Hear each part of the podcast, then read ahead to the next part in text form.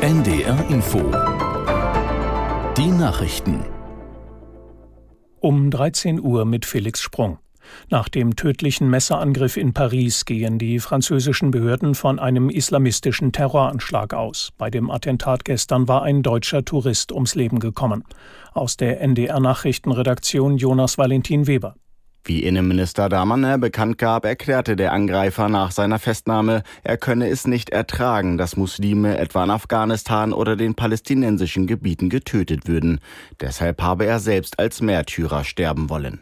Der 26-Jährige hatte gestern in der Nähe des Eiffelturms einen deutschen Touristen mit einem Messer getötet. Die Begleiterin des jungen Mannes blieb aufgrund des Eingreifens eines Taxifahrers unverletzt. Wenig später attackierte der Angreifer mit einem Hammer einen weiteren Mann und wurde dann von Polizisten Polizisten überwältigt. Nach Angaben der Behörden saß er bereits wegen Anschlagsplänen im Gefängnis. Auch soll er unter psychischen Problemen gelitten haben.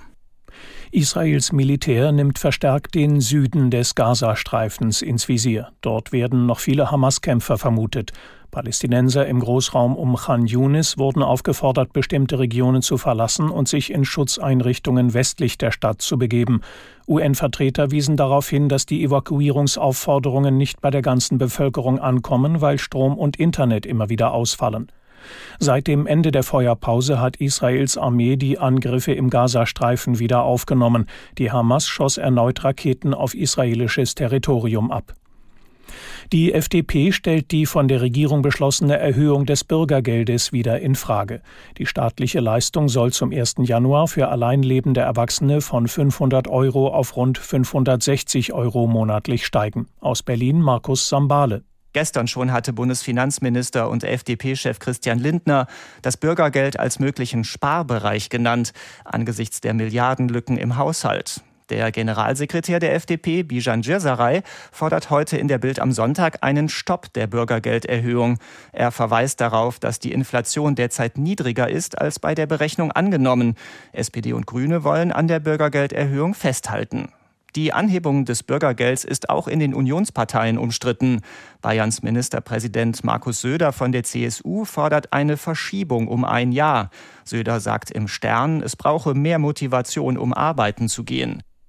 Nach dem heftigen Wintereinbruch bleibt die Verkehrslage in Bayern angespannt. Zwar hat der Flughafen München seinen Betrieb wieder aufgenommen, es kommt aber weiterhin zu zahlreichen Flugausfällen und Verspätungen.